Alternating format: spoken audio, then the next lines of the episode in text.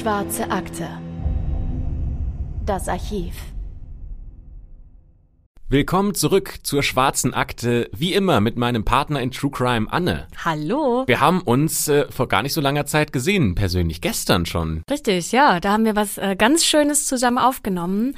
Äh, können wir auch, glaube ich, bald schon von berichten, ne? Ja, es ist auch was in die Richtung True Crime, aber nicht so wie hier, sondern ein bisschen mit mehr Rätselspaß. Ähm, und es wird auch nicht hier auf unserem Podcast erscheinen, sondern es wird äh, ein anderer Podcast sein, der uns eingeladen hat ähm, und äh, hat gefragt, wollt ihr bei uns zu Gast sein? Und ähm, da haben wir natürlich nicht Nein gesagt, weil wir sowas auch noch nie gemacht haben. Nee, war das erste Mal. Und äh, genau, wenn es soweit ist, dann werden wir es auf jeden Fall hier erzählen und auch auf Instagram. Ne? Also wenn, äh, wenn ihr uns Fall. da folgt, dann bekommt ihr das auf jeden Fall mit.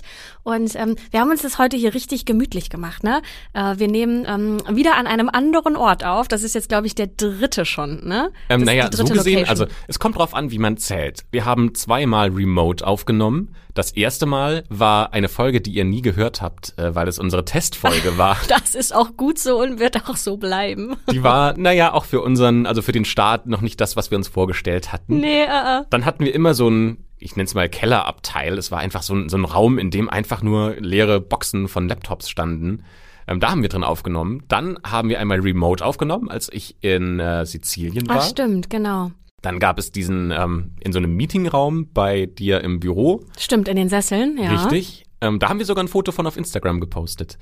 Und jetzt der fünfte Raum. Ja, ich finde den hier ganz schön eigentlich. Also es ist zumindest der bisher gemütlichste Raum, würde ich sagen. Abgesehen von dem Sesselraum, aber der war so mitten im Büro mit ganz viel Glaswand, sodass jeder reinschauen konnte. Da hat man sich so ein bisschen beobachtet gefühlt. Ja, das stimmt. Hier sind wir jetzt eher unter uns. Also macht euch das zu Hause doch jetzt auch mal ein bisschen gemütlich. So gemütlich, wie wir es hier haben. Ja, holt euch ein kleines Getränk ähm, und genau, äh, ja, genießt, oh Gott, genießt, nee, irgendwie klingt das jetzt wieder falsch, ne? Ich muss aufpassen mit meinen Wörtern, die ich hier sag. Ähm, äh, viel äh, Spaß bei der nächsten Stunde. Nee, das klingt auch falsch. Ich hoffe, wir unterhalten euch. Ja. Gut. Sagen wir es so. Vielleicht so, genau. Ähm, in der nächsten Stunde jetzt hier in der schwarzen Akte. Denn in dem Fall, den wir heute besprechen, da geht es um ein wirklich mysteriöses Verschwinden eines jungen Mannes. Es geht auch um einen verzweifelten Vater und um Drogen. Und wir werfen einen Blick auf wirklich ungeheuerliche Anschuldigungen und wir gehen sogar der Frage nach, was hat denn eigentlich die Polizei mit diesem Fall zu tun? Ja, es geht um Michael Rosenblum und der wird am 14. Februar, Valentinstag, 1980 das letzte Mal lebend gesehen.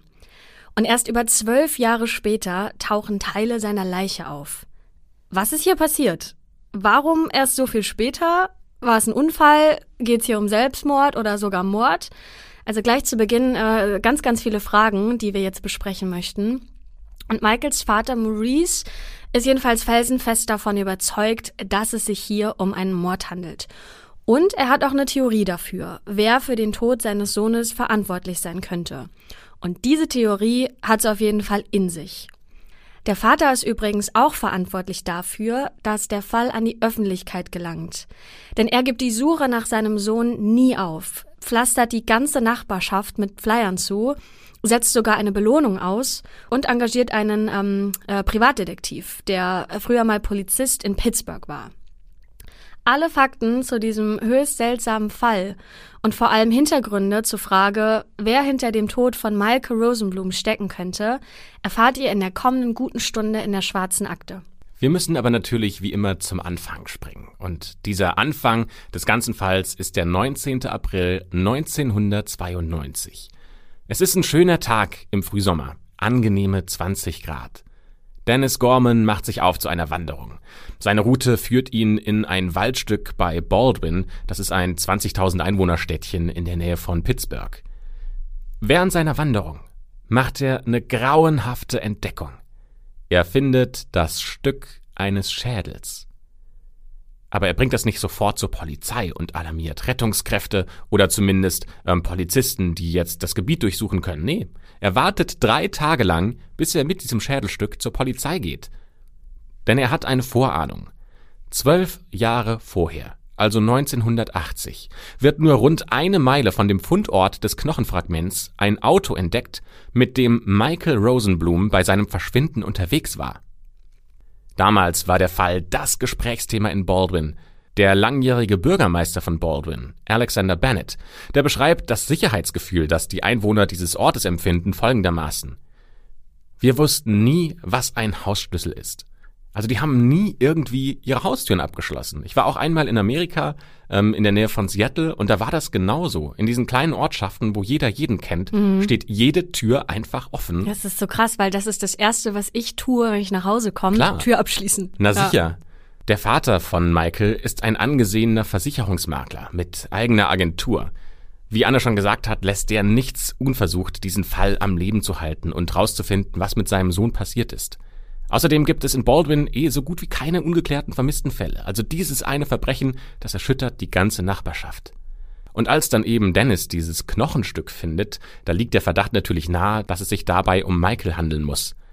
Deshalb geht er zuerst zu seinem Anwalt, um abzuklären, ob es noch eine Belohnung in Höhe von 25.000 Dollar gibt, die Michaels Vater für Hinweise, die zur Lösung des Vermisstenfalls beitragen können, ausgesetzt hat. Der Anwalt führt erstmal einige Telefonate und bestätigt, es gibt diese Belohnung noch. Deswegen dauert's diese drei Tage, bis Dennis dann mit dem gefundenen Teil des Schädels zur Polizei geht, mit dem Hinweis, dass es sich vielleicht um den vermissten Michael Rosenblum handeln könnte. So, und jetzt haben wir erstmal die Situation geschildert, wie Michael gefunden wurde oder wie dieses Knochenstück gefunden wurde. Aber lass uns mal über Michael sprechen und was wir so über den jungen Mann wissen. Genau, also Michael wird 1954 in Pittsburgh in Pennsylvania in den USA geboren. Und er ist der einzige Sohn von Barbara und Maurice Rosenblum. Michael gilt als kleiner Womanizer. Er ist also beliebt bei den Frauen, ähm, kommt da sehr gut an und hat häufig wechselnde Freundinnen. Seine Freunde sagen über ihn, dass Michael durch seinen Charme und seine Intelligenz Mädchen geradezu magisch anzieht. Aber er hat auch eine düstere Seite, denn er betrinkt sich oft zusammen mit seinen Kumpels, teilweise sogar bis zur Besinnungslosigkeit. Und er nimmt immer häufiger Drogen und verschreibungspflichtige Medikamente. Ja, durch diesen Lebenswandel bekommt Michael auch immer wieder Ärger mit der Polizei. Und zwischen 1974 und 1980 wird er dreimal festgenommen. Unter anderem wegen Trunkenheit am Steuer, Fahren unter Drogeneinfluss sowie Drogenbesitzes. Die Drogenprobleme des Sohnes bleiben den Eltern natürlich nicht verborgen und sie wollen irgendwas dagegen tun, damit das aufhört. Der Vater stellt deswegen Nachforschung an und findet dabei heraus, dass ein bestimmter Arzt Michael über die Zeit hunderte von Rezepten für Schmerz- und Beruhigungsmittel ausgestellt hat. In den USA war man damals noch viel liberaler und hatte viel weniger Sorgen, damit Medikamente zu verschreiben und die natürlich auch zu bekommen, die stark abhängig machen können. Und mit den Nachwehen von dieser ganzen, ja, ich sag mal, Medikamentenpolitik, da kämpft die USA auch noch bis heute. Dort gibt es seit ein paar Jahren als Folge eine regelrechte Opiat- und Heroinwelle, damit die Leute mit den Folgen der Medikamenten, des Medikamentenmissbrauchs jetzt wieder klarkommen können. Ähm, das ist also schon tatsächlich ein, ein großes Problem. Aber der Arzt, der Michael behandelt hat, der hat es deutlich übertrieben. Michael war ein völlig gesunder Mann und der hat hunderte Packungen Schmerz- und Beruhigungsmittel verschrieben bekommen. Das grenzt eigentlich schon fast an Drogenhandel. Jedenfalls gibt sogar der Arzt, der diese Medikamente verschrieben hat, später seine Approbation zurück, um einen Strafprozess gegen ihn zu vermeiden. Die Rosenblums schicken ihren Sohn anschließend in verschiedene Entzugskliniken, doch Michael wird immer wieder rückfällig. Die letzte Hoffnung setzen sie in ein nahegelegenes Krankenhaus, das spezialisiert ist auf die Behandlung von psychischen Erkrankungen und Suchterkrankungen. Dort bleibt Michael 28 Tage. Dort lernt er die 30-jährige Lisa Sharer aus Baldwin kennen. Die beiden verlieben sich im Krankenhaus und werden ein Paar, obwohl Lisa zu diesem Zeitpunkt sogar noch verheiratet ist. Am 10. Januar 1980 wird Michael dann aus der Entzugsklinik entlassen und zieht wieder bei seinen Eltern zu Hause ein. In den nächsten Wochen wird Michaels Verhalten aber immer seltsamer. Seine Mutter befürchtet einen Rückfall und durchsucht daraufhin einen Tag vor seinem Verschwinden sein Zimmer. Für einige Minuten kramt sie in seinen Schubladen, wühlt in seinen Kisten und schaut sich ganz genau an, was in den Regalen steht. Sie findet eine Dose mit Pillen. Es kommt zum Streit zwischen den beiden und die Mutter wirft ihn aus dem Haus. In einem TV-Interview erinnert sich die Mutter tatsächlich noch sehr konkret an diesen Vorfall. Sie sagt, ich sagte zu Michael, komm nicht zurück, bis du keine Drogen mehr nimmst. bis du dein Leben so leben willst, wie du es solltest. Ich habe mich immer dafür verantwortlich gemacht, und ich werde wahrscheinlich, bis ich sterbe, bereuen, dass ich nicht gesagt habe, okay, wir werden es nochmal versuchen. Vielleicht wird morgen alles anders sein. Michael flüchtet jetzt erstmal zu Lisa, die mittlerweile auch aus der Entzugsklinik entlassen wurde. Die ist zwar nach wie vor verheiratet, lebt aber getrennt von ihrem noch Ehemann und lebt zu dieser Zeit im Haus ihrer Adoptivmutter. Die beiden fahren zu einem Nachtclub, denn dort möchte sich Lisa als Kellnerin bewerben. Anschließend fahren sie wieder zurück zum Haus der Adoptivmutter. Maike wirft sich zahlreiche Pillen ein und wacht am nächsten Morgen mit einem ganz schlimmen Drogenkater auf. Da sich seine Augen die ganze Zeit verdrehen und Lisa ein ungutes Gefühl hat, bringt sie ihn gegen 10 Uhr morgens in ein nahegelegenes Krankenhaus. Michael hat darauf aber gar keinen Bock, ne, und auf die Behandlung, denn das würde erstmal wieder Entgiftung und anschließend Entzug für ihn bedeuten. Aber Lisa besteht auf eine Aufnahme in der Klinik und ja, sie fahren dorthin und die beiden streiten deswegen aber so heftig, dass Michael anschließend das Krankenhaus wieder verlässt in dieser ganzen Situation, wie die beiden ähm, ja von zu Hause zum Krankenhaus waren und da dann auch streiten, ist übrigens die ganze Zeit Lisas dreijährige Tochter mit dabei. Und die fahren dann zu dritt in Richtung Innenstadt, denn da hat Michael um 12.30 Uhr einen Termin bei seinem Anwalt. Das ist äh, deswegen, weil er einige Strafzettel bekommen hat und ähm, wie es halt so ist, wenn du die nicht bezahlst, dann musst du vielleicht irgendwann ersatzweise dafür ins Gefängnis. Und um das alles zu vermeiden, ähm, hat Michael einen Termin beim Anwalt. Den hat er tatsächlich auch nur ein paar Tage vorher bekommen. Lisa sitzt am Steuer des Autos und fährt plötzlich aus Versehen über eine Bordsteinkante. Sie hält deswegen bei der nächsten Tankstelle an, um kurz zu checken, ob der Reifen da irgendwas abbekommen hat. Und deswegen kommt es auch erneut zum Streit, weil sich Michael über Lisas Fahrweise beschwert und super genervt davon ist. Und die beiden schreien sich so heftig an, dass der Tankstellenbesitzer das hört und die Polizei ruft. Als Michael das mitbekommt, schnappt er sich das Auto und lässt Lisa und ihre Tochter einfach an der Tankstelle zurück.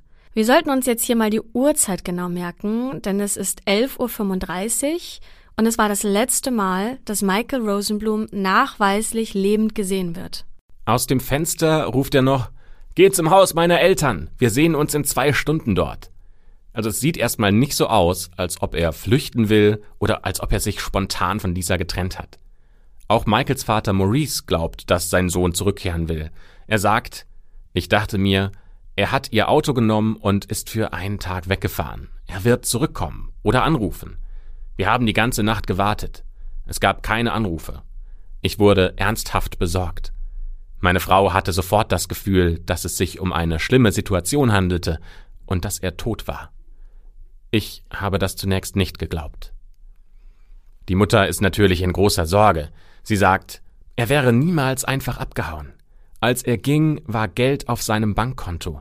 Seine Kleidung war in seinem Schrank, und wenn er irgendwo hingehen würde, hätte er zu uns gesagt, ich habe vor, das und das zu tun, und ich werde mein Geld nehmen und gehen. Aber das Geld ist immer noch auf seinem Konto. Am nächsten Tag erstatten die Rosenblums eine Vermisstenanzeige beim Pittsburgh Police Department. Detective Stephen Tersak übernimmt den Fall. Später wird er seinen Polizeidienst quittieren, sich selbstständig machen und als Privatdetektiv arbeiten. Als solcher hilft er nämlich Maurice Rosenblum bei der Suche nach seinem Sohn. Stephen Tersak sagt dazu in einem Interview, Du brauchst einen Ausgangspunkt. In jedem Mordfall ist eine Leiche dein Ausgangspunkt. In diesem Fall wäre das Auto der Ausgangspunkt gewesen. Deshalb ist es wichtig, dass wir das Auto so schnell wie möglich finden und dann die Schritte unternehmen, um die Medien um Hilfe zu bitten und die Öffentlichkeit zu fragen, ob jemand den Jungen gesehen hat oder ob sie wissen, was mit ihm passiert ist. Er schreibt das Fahrzeug also zur Fahndung aus, aber niemand wird es in den nächsten zwei Wochen sehen. Also fassen wir mal diesen ganzen Fall so zusammen, dass ein junger, smarter Typ mit Drogenproblemen nach einem Streit mit seiner Freundin in ihrem Auto davonfährt und dann einfach verschwunden ist. Die Eltern können sich das Verschwinden nicht erklären, aber ich meine, Drogenabhängige handeln immer irrational und ähm, muss ja nicht immer vernünftig und nachvollziehbar sein. So, und das ist die Situation, in der Michaels Eltern sind, seine Freundin, die Polizei und tja, jetzt müssen wir überlegen, wie es weitergeht. Nach zwei Wochen startet Michaels Vater seine eigene Suche. Das heißt, er setzt eine Belohnung für Informationen zum Aufenthaltsort seines Sohnes aus, die er später sogar auf 25.000 Dollar erhöht.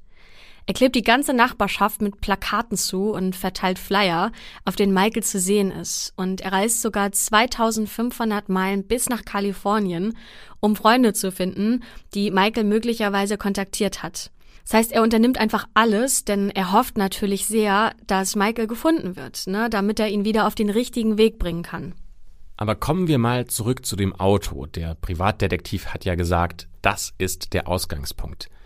Dieses Auto, von dem wir reden, ist ein Pontiac Sunbird. Und tatsächlich, der Ausgangspunkt wird gefunden. Kurze Zeit, nachdem Michael verschwunden ist, taucht dieses Auto wieder auf. Und alle, die bis hier ganz aufmerksam zugehört haben, werden jetzt innehalten und denken, Hä? Also wie jetzt? Äh, die Polizei fahndet doch wochenlang ergebnislos nach dem Sunbird. Ja, das ist auch ein guter Einwand. Ja, weil es auch in der Tat ziemlich seltsam abgelaufen ist. Das Auto steht am Straßenrand der River Road, das ist so ein bisschen außerhalb von Baldwin. Da gibt es nichts. Nichts außer Eisenbahnschienen, einem Fluss und einem Wäldchen aber keine Gebäude oder vielleicht sogar Geschäfte. Daher fällt es natürlich jemandem auf, dass an dieser Stelle ein, ein Auto steht. Diese Person verständigt die Polizei, die dann bereits um 12.24 Uhr beim Sunbird eintrifft. Am Tag des Verschwindens. Das sind nur 49 Minuten, nur eine knappe Stunde, nachdem Michael zuletzt an der Tankstelle mit Lisa gesehen wird. Zwei Polizeibeamte untersuchen das Fahrzeug. Ihnen fällt sofort auf, dass die beiden Reifen der Fahrerseite regelrecht zerfetzt sind und das Auto ein längeres Stück auf den Felgen gefahren sein muss, denn auch die Felgen sind komplett kaputt.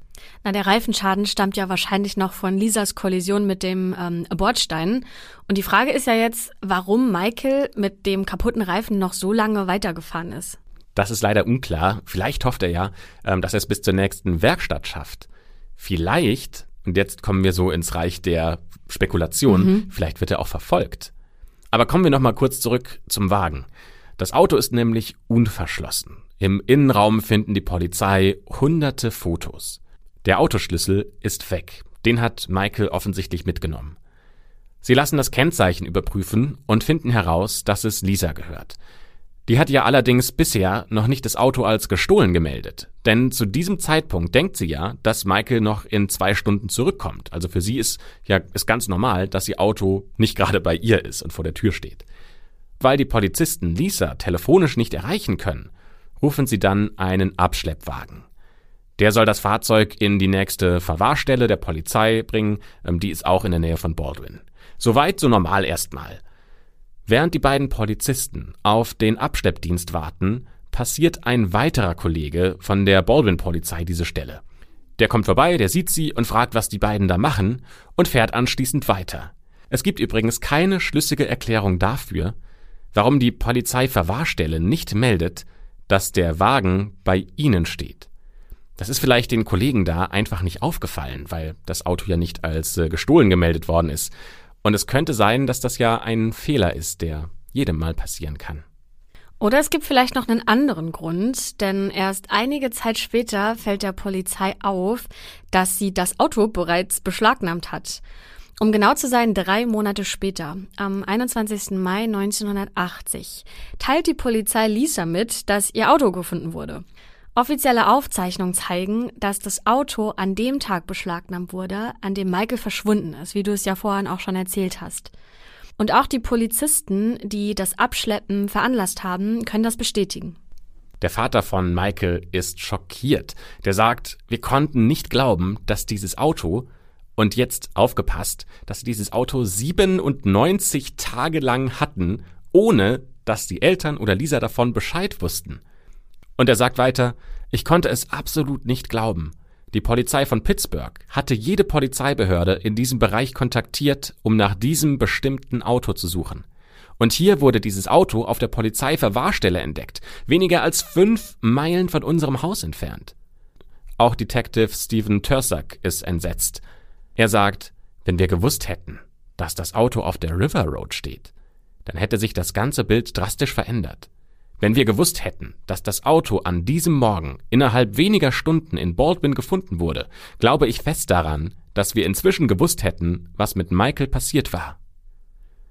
Der Vater fordert von der Polizei eine Erklärung. Die behauptet, dass sie einen Tag nach der Beschlagnahmung Lisa einen Brief geschickt hat, in dem steht, dass sie ihren Sunbird abgeschleppt hat und wo sie ihn wieder bekommen kann.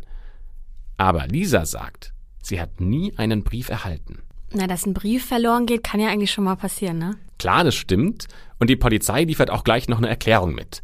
Weil der Brief sei bei einem Feuer eines Briefkastens verbrannt, in dem der Brief eingeworfen wurde. Und die Polizei legt dann auch noch einen Beweis vor, die haben nämlich eine Kopie des Briefs. Der ist datiert auf den 15. Februar 1980, also ein Tag nach Valentinstag, an dem Michael verschwunden ist. Außerdem soll an diesem Tag ein Polizeibeamter Lisas Tante angerufen haben und hat sie über den abgeschleppten Wagen informiert. Das steht in einer handschriftlichen Notiz eines Polizisten und diese Notiz liegt bei den Einsatzprotokollen vom 15. Februar. Also eigentlich könnte man sagen, das hat die Polizei richtig gemacht und auch gut dokumentiert. Mhm. Man kann es ja nachvollziehen. Jetzt kommt aber ein kleines Aber. Lisa hat gar keine Tante. Das heißt, das muss offensichtlich eine Lüge sein. Deswegen ist es natürlich absolut klar, dass äh, Maurice, also der Vater von Michael, mit dieser Erklärung alles andere als zufrieden ist. Er vermutet nämlich, dass die Polizei einfach Fehler vertuschen will. Er sagt, meiner Meinung nach haben sie die Polizei von Pittsburgh bei der Suche absichtlich in die Irre geführt. Warum suchten sie nicht Lisa, der das Auto gehörte? Der wahre Grund ist, dass eine furchtbare Tatsache verschleiert werden soll.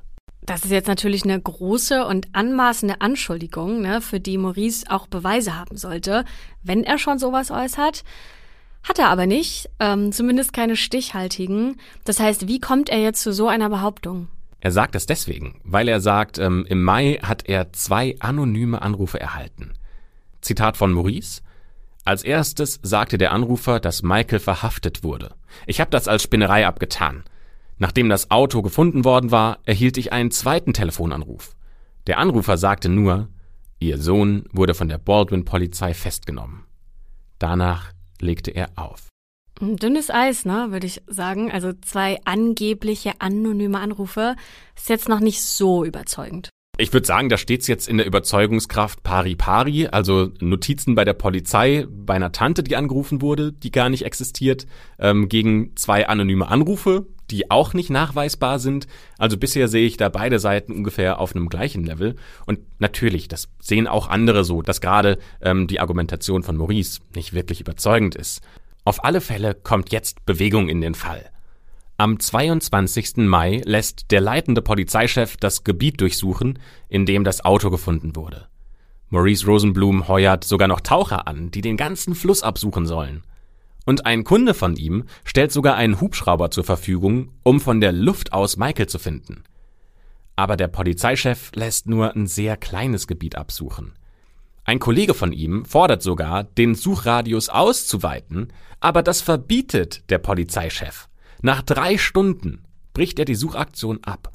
Angeblich, weil es der Vater von Michael so möchte. Das stimmt aber nicht, sagt natürlich der Vater von Michael. Das heißt, diese Suche verläuft erstmal ergebnislos. Werbung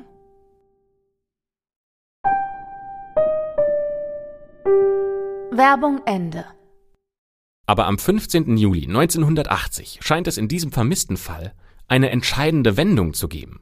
Die Polizei von Baldwin hat nämlich plötzlich einen Haftbefehl gegen Michael Rosenblum. Der ist wieder aufgetaucht, und zwar soll er einen Raubüberfall auf eine Apotheke begangen haben, zweieinhalb Monate nachdem er verschwunden ist. Das würde ja auf jeden Fall bedeuten, dass er irgendwo noch lebt. Ja, aber auch diese Spur führt leider ins Nichts, denn auf dem Phantombild ist zwar klar, in Anführungsstrichen, Michael zu erkennen und die Zeugen bestätigen auch, dass er der Täter war, doch laut Detective Stephen Tursack kann das gar nicht sein, denn die Opfer des Raubüberfalls sagten aus, dass die Person, die dort hereinkam, ein weißer Mann war der eine große, verspiegelte Pilotensonnenbrille trug, die alles von seinen Augenbrauen bis zum Nasenrücken verdeckte. Der einzige Teil, den sie tatsächlich sehen konnten, waren die Stirn und die Kinnlinie.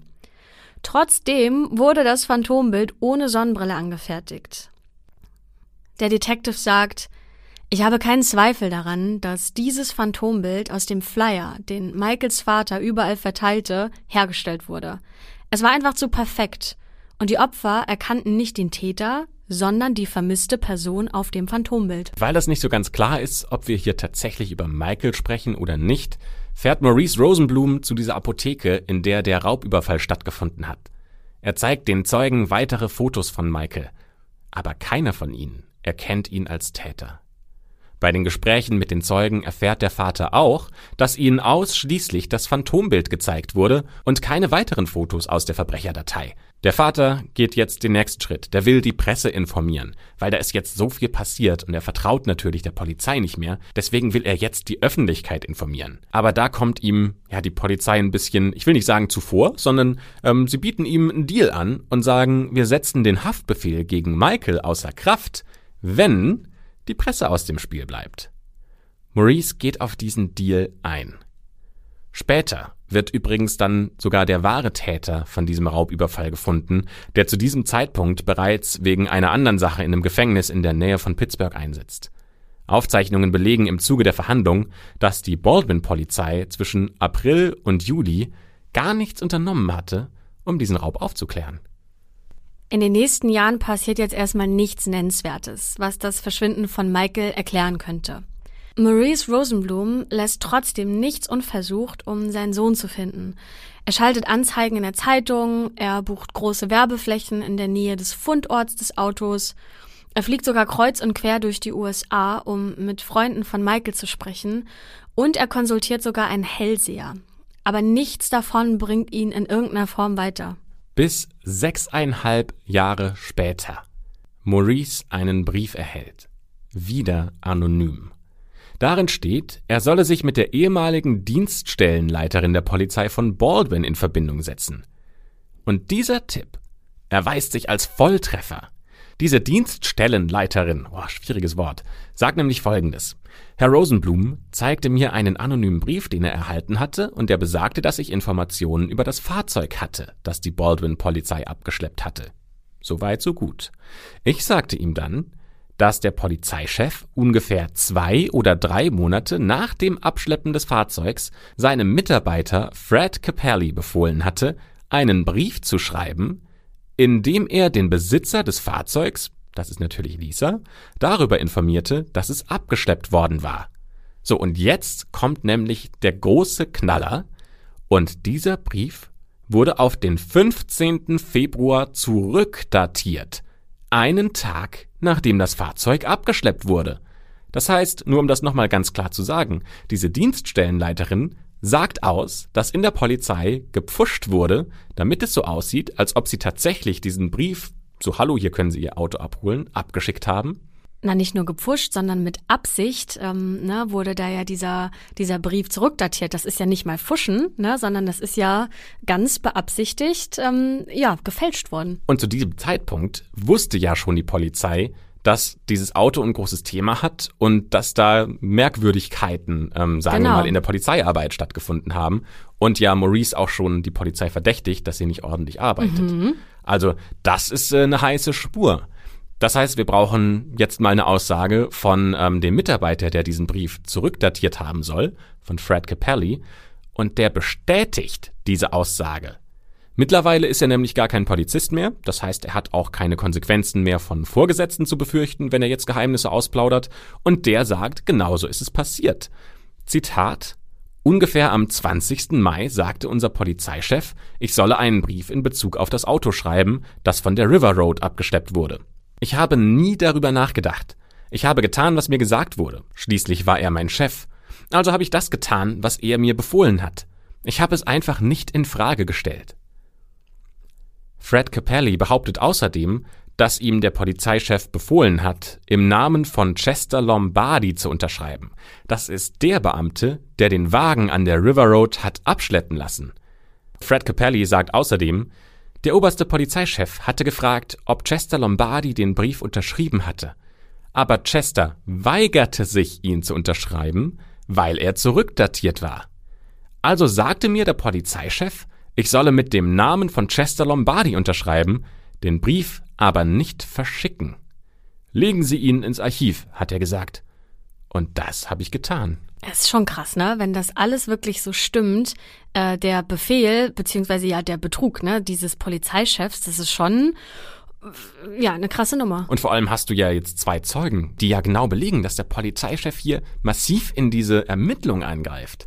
Also es scheint tatsächlich so gewesen zu sein. Denn aufgrund dieser neuen Enthüllungen schreibt äh, Maurice Rosenblum einen wütenden Brief an den Baldwin Borough Council, also den Stadtrat, würde ich mal sagen, der auch für die Polizei zuständig ist.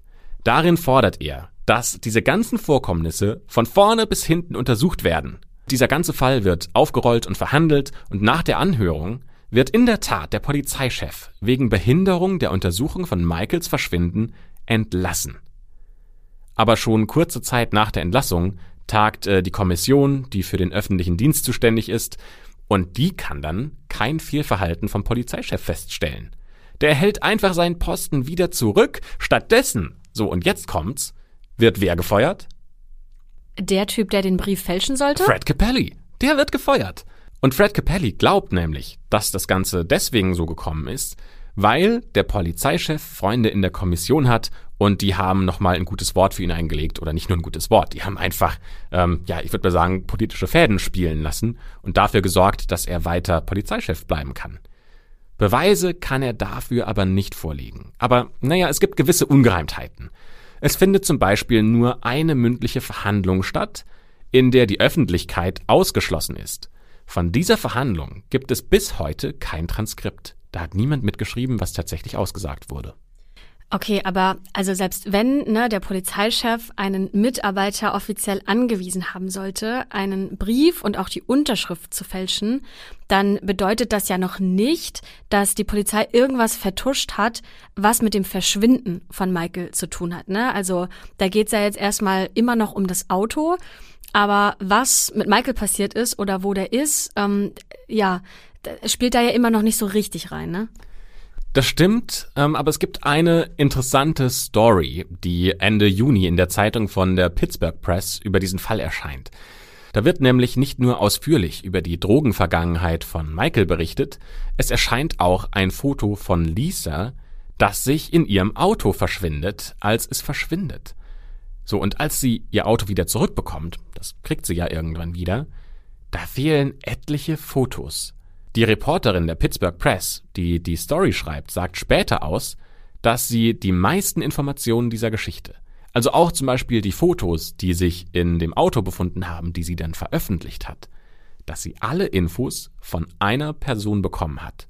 Und das war der Polizeichef, der eigentlich schon mal gefeuert war und dann wieder ins Amt gebracht wurde. Oh, das ist aber auch äh, eine schwierige Nummer, ne? was Urheberrecht und Persönlichkeitsrechte betrifft. Ähm, einfach so die Fotos da zu entwenden aus dem Auto und die zu veröffentlichen. Äh, ja, schwierig, aber anscheinend haben das die US-Amerikaner nicht ganz so genau genommen, ne? Ja, ich glaube, Persönlichkeitsrecht und Urheberrecht ist da äh, eher das Zweitrangige. Viel schlimmer finde ich, wie geht die Polizei da mit, äh, mit, ich sag mal, Informationen um, mhm. die zur Lösung eines Falls beitragen können. Und dass sie ja eigentlich ähm, in Kauf nehmen, dass Michael vielleicht noch leben könnte und hätte gerettet werden können, sie aber sagen, naja, also bevor unser Fehler, den wir gemacht haben, auffliegt, gehen wir halt in Kauf, dass er ja. irgendwo stirbt. Das finde ich viel krasser daran. Ähm, übrigens, ähm, nur weil es äh, mir gerade noch einfällt, diese Reporterin, die sagt aus, dass sie noch von einem weiteren Polizisten Infos bekommen hat. Also nicht nur von dem Polizeichef, sondern ähm, noch von einem weiteren Polizeibeamten. Aber beide, also sowohl der Chef als auch der Polizist, sagen aus, nicht nur, dass sie keine Infos weitergegeben haben. Sie sagen sogar, sie wussten überhaupt nichts äh, davon, dass dieser Pontiac gerade in der Verwahrstelle steht. Okay, also hier steht nun auf der einen Seite eine große Verschwörung und auf der anderen Seite schlampige Polizeiarbeit. Ja, also tatsächlich könnte großes äh, großer Konjunktiv, es könnte eine ja, nennen wir es mal positiv Vertuschung ähm, gewesen sein. Also die Polizei versucht einfach nur ähm, Fehler zu überdecken. Aber es gibt ja zahlreiche Ungereimtheiten, viele Dinge, die nicht so zusammenpassen. Trotzdem, und das ist der entscheidende Punkt hier an dieser Stelle, es fehlt immer noch der entscheidende Beweis dafür, dass ein Fehler vertuscht wurde, dass es vielleicht eine große Verschwörung gibt. Da gibt es ja bisher nur die Aussagen von Maurice und ähm, von dieser Dienststellenleiterin und von dem Polizisten. Aber noch nicht so wirklich Greifbares. Außerdem ist ja immer noch die große Frage, jetzt mal unabhängig von diesem Brief, der vielleicht zu spät verschickt wurde, was will denn die Polizei tatsächlich vertuschen? Da kann es doch nicht nur um diesen Brief gehen, oder? Also irgendwo muss da doch noch mehr dahinter stecken. Also die Theorie des Vaters lautet ja, zusammengefasst in einem Satz, dass die Polizei Michael verhaftet hat. Dann ist irgendwas schiefgelaufen, Michael ist dabei gestorben und nun soll das vertuscht werden. Also lass uns mal überlegen, ob es so gewesen sein könnte. Okay, also fangen wir mal von ganz vorne an. Wir sind wieder an der Tankstelle, wo Michael noch mit Lisa zusammenlebend gesehen wird. Von dort aus rast er ja weg. Er bemerkt zunächst nicht, dass die Reifen auf der linken Seite Luft verlieren. Das könnte ja an dem Unfall gelegen haben, den Lisa ähm, hatte, weil sie über den Bordstein gefahren ist. Vielleicht ist er auch noch ein bisschen von seiner Drogennacht benebelt, weil schließlich war ja eigentlich der ähm, Ausgangspunkt, warum sie sich ins Auto gesetzt hatten, dass Lisa ihn ins Krankenhaus bringen wollte. Jetzt könnte es sein, dass eine Streife sieht, dass er fast keine Luft mehr in den Reifen hat und sie will ihn anhalten. Und weil, naja, äh, Michael halt äh, gerade noch ein bisschen mit Drogen unterwegs ist, also Drogen benebelt, und er Angst davor hat, dass er vielleicht äh, wieder ins Gefängnis muss oder wieder irgendwo in eine Anstalt, ähm, wo er Entgiftung bekommt, fährt er einfach los. Er flieht. Er fährt so lange, bis nur noch die Felgen übrig sind. Dann, nach einer kleinen Verfolgungsjagd, stoppen ihn die Polizisten auf der River Road, wo ja später dann auch das Auto gefunden wird. Durch die Flucht sind die Polizeibeamten natürlich alarmiert. Ja? Die bemerken vielleicht sogar seinen Zustand, ähm, vielleicht schwankt er ein bisschen, vielleicht ähm, sehen sie schon von weitem, dass er nicht ganz klar zu sein scheint. Und ähm, deswegen wollen sie ihn verhaften und vielleicht zur Ausnüchterung in eine Zelle stecken. Aber bei dieser Verhaftung wehrt sich Michael heftig. Die Polizei müssen massiv Gewalt anwenden. Und dabei kommt er dann ums Leben. Das wäre ja nicht das erste Mal, dass bei einer Verhaftung Menschen ums Leben kommen. Und äh, by the way, äh, mit Abstand auch nicht das letzte Mal. Wir hatten ja erst vor wenigen Monaten ein ganz aktuelles Beispiel. Ja, theoretisch könnte das so gewesen sein. Aber dann bleibt wieder die Frage, warum das vertuscht werden sollte. Ne? Also es gab ja keine Zeugen, geschweige denn Videoaufnahmen oder sowas, ähm, die die Polizisten dann hätte belasten können. Und die Polizisten hätten ja einfach eine Aussage tätigen können, dass Michael sie bedroht hat, ne? Und sie quasi, ja, äh, dass das Notwehr war. Und wem würde man dann eher glauben? Zwei Polizisten oder einem vorbestraften Drogenabhängigen, der zudem nichts mehr aussagen kann, weil er ja tot ist. Also ja, aber das ist ja alles eher so wilde Spekulation. Lass uns mal zurück zu den Fakten. Im April 1988, also acht Jahre nachdem Michael verschwunden ist, werden in der Nähe der River Road ein Knochenfragment und einige Kleidungsstücke gefunden. Der Knochen kann allerdings nicht identifiziert werden, aber die Kleidungsstücke, die stimmen mit denen überein, die Michael an dem Tag seines Verschwindens getragen hatte. Da bringt es natürlich nochmal neue Fahrt der Vater trommelt jetzt 30 freiwillige Feuerwehrleute zusammen, die dieses Gebiet absuchen. Er befragt sogar einen Hellseher, an welchen Stellen sie nachschauen sollten. Der Vater sagt, es besteht zwar nicht die geringste Möglichkeit, dass er noch lebend da draußen sein könnte. Ich bete, dass diese Chance von 1 zu 10 Millionen eintreten wird. Solange es keine Leiche gibt, gibt es immer Hoffnung. Aber der Suchtrupp findet keine weiteren Knochen und nichts, was dazu beitragen könnte, dass man Michael findet. Nach dem Knochenfund beantragen die Eltern, ihren Sohn offiziell für tot zu erklären. Der Vater sagt, wenn er am Leben wäre, dann hätte ich sicher etwas gehört.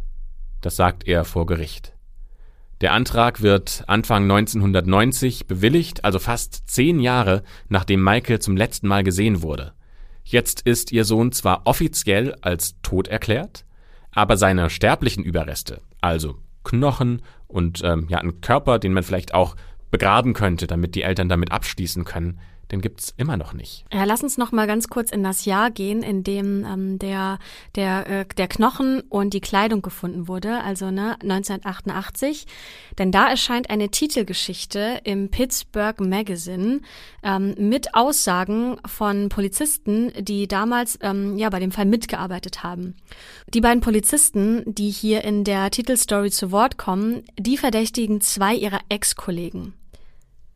Einer davon ist am 14. Februar 1980, ne, wir erinnern uns, der Tag des Verschwindens, für die Personaleinteilung auf dem Polizeirevier zuständig. Und der Polizist, der eben für diese Personaleinteilung verantwortlich war, der sagt, dass neben den bekannten Polizisten, von denen man wusste, dass sie an dieser River Road waren, auch noch andere Kollegen vor Ort waren, denn das wird durch Funkprotokolle belegt. Denn um 11.53 Uhr funken Polizisten das Revier in Baldwin an und sie melden, dass sie gerade das Büro eines Richters im Süden Pittsburghs verlassen hätten. Das ist rund fünf Meilen vom Fundort des Sunbirds entfernt. Und sie machen sich auf den Weg in ähm, einen ja benachbarten Ort, um dort einen Haftbefehl zuzustellen. Und der einzige Weg, der von diesem Gericht ähm, in den benachbarten Ort führt, ist diese River Road. Um kurz nach 12 Uhr müssen sie also an der Stelle vorbeigekommen sein, wo der Sunbird steht. Also rund 20 Minuten, bevor die Polizisten dort eintreffen, von denen man ja auch wusste, dass sie an diesem Ort waren. So, und jetzt kommt das Ding, ähm, dass nämlich die Polizisten, die die Anschuldigungen erheben, sagen, niemand sagte etwas, aber sie fuhren direkt an der Stelle vorbei, an der das Auto stand. So, und jetzt kommt was, was ziemlich seltsam ist. Dieser Funkverkehr ähm, wird aufgezeichnet. Das heißt, äh, man kann sehr gut nachverfolgen, was an diesem Tag passiert ist. Die beiden Kollegen, die Polizisten, die angeschuldigt werden, da zeigt sich, dass sie den Haftbefehl, den sie ja eigentlich ähm, in den Nachbarort fahren wollten, dass sie ihn nie zugestellt haben.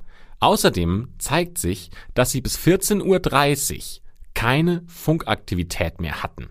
Also, wo zum Teufel waren Sie? fragt einer der Polizisten, die die Anschuldigungen erheben.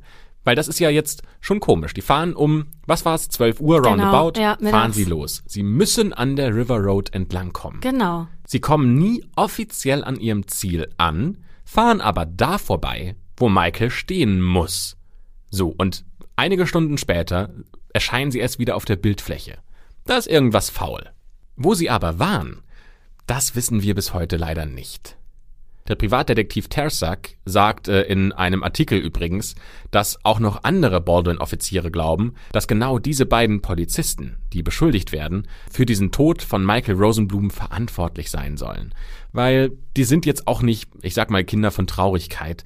Die müssen sich nämlich gerade mit einer Zivilklage rumschlagen, zumindest einer von ihnen, da ähm, zwei Anwohner ihm einen Erpressungsversuch vorwerfen und er ein Schläger sein soll. Also jetzt äh, niemand, den man gerne in der Polizei sehen würde, sage ich mal. Und der andere Polizist, der beschuldigt wird, so jetzt festhalten, ist worin verwickelt? In den fragwürdigen Haftbefehl äh, wegen dieses Raubüberfalls auf die Apotheke, den Michael gemacht haben soll. Der hat nämlich dafür gesorgt, dass der Haftbefehl gegen Michael ausgestellt wird. Aber beide schweigen dazu. Die sagen nichts und die ganzen Anschuldigungen prallen erstmal von ihnen ab. Als äh, Tersak dann einen Kollegen direkt auf die Vorwürfe anspricht und dass er für den Tod von Michael verantwortlich sein soll, sagt dieser Kollege einfach nur, stimmt das? Ja, das ist schon echt heftig, ne? Jemanden in einer Zeitschrift in der Titelstory des Mordes oder zumindest des Totschlags zu beschuldigen. Na, stichfeste Beweise konnten aber auch hier nicht wirklich vorgelegt werden. Es gibt halt nur ein paar Gerüchte beziehungsweise Vermutungen von Kollegen und eben diesen fehlenden Funkkontakt, den du beschrieben hast. So, und das alles, diese ganzen Anschuldigungen wurden ja in einem Magazin ähm, veröffentlicht. Und äh, die beiden angeschuldigten Polizisten, die verklagen daraufhin erstmal das Pittsburgh Magazine. Es kommt allerdings nicht zum Prozess, denn kurz bevor dieser starten soll, einigen sich die beiden Polizisten mit dem Magazin ähm, für eine Zahlung von 50.000 beziehungsweise 75.000 Dollar von dem Magazin an die Polizisten darauf, dass dieser Prozess vorzeitig eingestellt wird. Ja, man könnte jetzt meinen, ne, dadurch, dass die, ähm, die Zeitschrift sozusagen das Zugeständnis macht und den Polizisten Geld zahlt, ähm, dass ja dadurch eher das Gegenteil bewiesen wird, ne? Also dass sie doch unschuldig sind. Naja, aber ich finde, also dass eine Zahlung erstmal gar kein Beweis ist, sondern das ist ja, ja, ich sag mal erstmal so ein, ein zivilrechtlicher Prozess. Also wo man sagt, bevor wir jetzt alle mehr Stress und Kosten haben, machen wir es schnell, hier ist das Geld. Ich glaube, da haben ganz viele Magazine auch einfach so eine Rücklage, wo sie sagen, wenn sowas passiert, dann zahlen wir Für den einfach. Notfall, ne? Ja, genau, so ein, so ein ähm, Verklagungskroschen, sage ich mal, damit man einfach das wegzahlen kann. Aber dieser Prozess wäre bestimmt spannend geworden, weil es hätte sich nämlich ähm, dann um einen Zivilprozess gehandelt und äh, nicht um einen Strafprozess. Und da ist die Beweismittelzulassung, sage ich mal, ähm, die wird da ein bisschen anders gehandhabt in den USA. Aber diese ganze Sache, diese ganze Geschichte, vielleicht habt ihr auch so das Gefühl wie ich, das ist sehr nebulös, da gibt's ähm, kein, ja, keine, keine klare Sicht auf das, was tatsächlich passiert sein soll, sondern das ist ganz viel ähm, Aussage gegen Aussage. Ähm, es gibt dann auch noch eine weitere Aussage, nämlich wieder anonym. Immer alles anonym, Mensch. Ja, irgendwie trauen sich die, die die wichtigen Informationen haben, nicht, sich selbst zu outen. Ähm, Im Januar 1989 ist das nämlich, also schon neun Jahre nachdem Michael verschwunden ist. Da strahlt der Fernsehsender NBC eine Dokumentation über diesen Fall aus. Nach der Ausstrahlung ruft ein Mann bei der Hotline des Senders an. Er will seinen Namen nicht nennen, aber an der Anruferkennung kann man sehen, dass er aus dem Bundesstaat Washington anruft. Also ganz im Nordwesten der USA. Das sind tausende Meilen von Pennsylvania entfernt. Der Anrufer sagt, dass er Michael am Tag seines Verschwindens gesehen hat. So, jetzt kommt der Kracher. Wo hat er ihn gesehen? In der Gefängniszelle der Polizei in Baldwin. Das heißt, er muss da inhaftiert worden sein, weil er sitzt nämlich selbst an diesem 14. Februar 1980 in einer Zelle wegen Trunkenheit am Steuer. Das würde sich jetzt also mit der Behauptung des Vaters decken, dass sein Sohn tatsächlich von der Polizei in Baldwin an dem Tag verhaftet wurde. Aber es kann ja einfach auch sein, dass sich jemand nur wichtig machen will. Auf jeden Fall erinnert sich dieser anonyme Anrufer, dass Michael eine Schusswunde im Bein hatte und zahlreiche blaue Flecke, so als ob er zusammengeschlagen worden wäre. Später sollen dann Beamte Michael weggebracht haben und der Anrufer vermutet, dass sie ihn wahrscheinlich in ein Krankenhaus gebracht haben, damit die Verletzungen behandelt werden. Maurice Rosenblum setzt alles daran, um diesen Anrufer ausfindig zu machen. Aber er hat keinen Erfolg. Auch die Polizei von Baldwin äußert sich zu diesen neuen Anschuldigungen. Sie sagen, dass an diesem Tag keine Häftlinge in der Gefängniszelle einsaßen und sie sagen wiederholt, dass sie keine Kenntnis von Michaels Aufenthaltsort hätten. Das ist also erstmal so ein totes Ende. Weitere dreieinhalb lange, zermürbende Jahre müssen die Eltern warten, bevor am 19. April 1992 der Wanderer Dennis Gorman, ne, ihr erinnert euch an den Anfang dieser Folge, ein Schädelfragment findet. Und dann, am 3. Juni 1992, haben die Eltern endlich Gewissheit. Ein Gerichtsmediziner röntgt das Schädelstück und vergleicht es mit alten Röntgenaufnahmen, die Michaels Vater Maurice ihm zur Verfügung stellt. Dieses Schädelstück kann eindeutig Michael Rosenblum zugeordnet werden. Das heißt, Michael ist wirklich tot, denn die Aufnahmen der Nasennebenhöhlen stimmen zu 100 Prozent überein. Das ist quasi wie ein Fingerabdruck. Also endlich die traurige Gewissheit für die Eltern.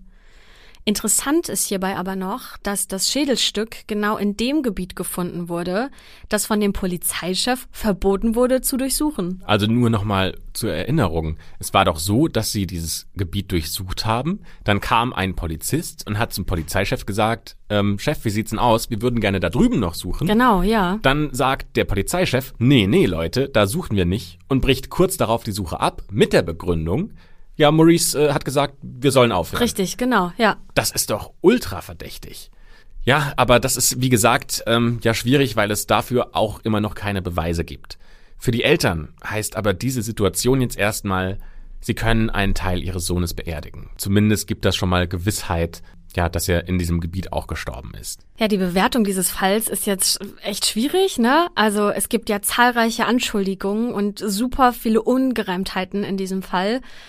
Auf alle Fälle kann man, glaube ich, festhalten, dass die Polizei von Baldwin ähm, an mehreren Stellen unsauber gearbeitet hat. Denn ein Polizist, der auch hier natürlich namentlich nicht genannt werden möchte, äh, der sagt, wenn Sie die Grenze von Pittsburgh nach Baldwin überqueren, lassen Sie die reale Welt der Strafverfolgung weit hinter sich.